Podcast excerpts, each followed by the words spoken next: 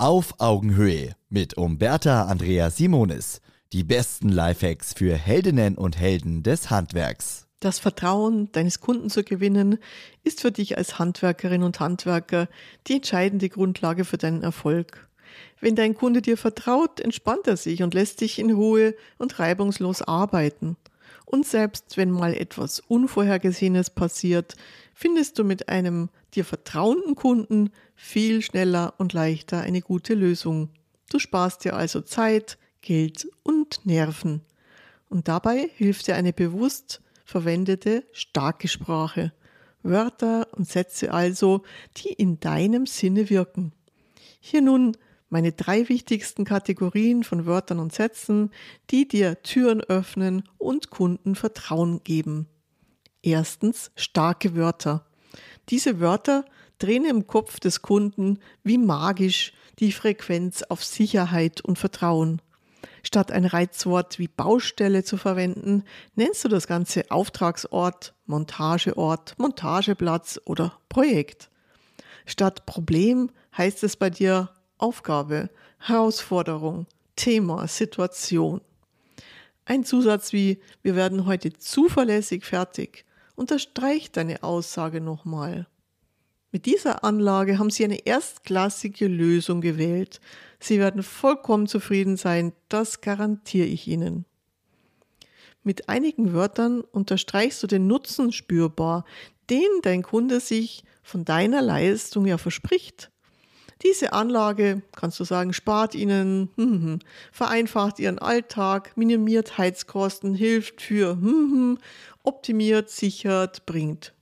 Wir wissen ja, wie wichtig es ist, die guten Gefühle des Kunden zu bestärken und so seine Zufriedenheit mit deiner Leistung noch mehr zu festigen. Hier helfen die Wörter oder Formulierungen, die eine gute Stimmung machen oder verstärken. Zum Beispiel Ja, Danke, gerne. Ich freue mich mit Ihnen, dass Ihnen die Küche so gut gefällt.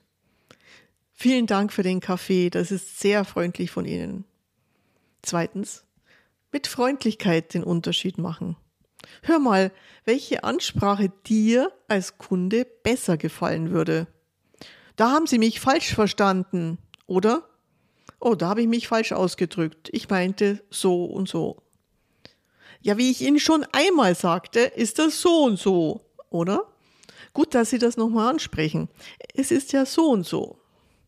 Also, das machen wir immer schon so, oder? Das hat sich bewährt. Damit haben wir die besten Erfahrungen. Merkst du den Unterschied?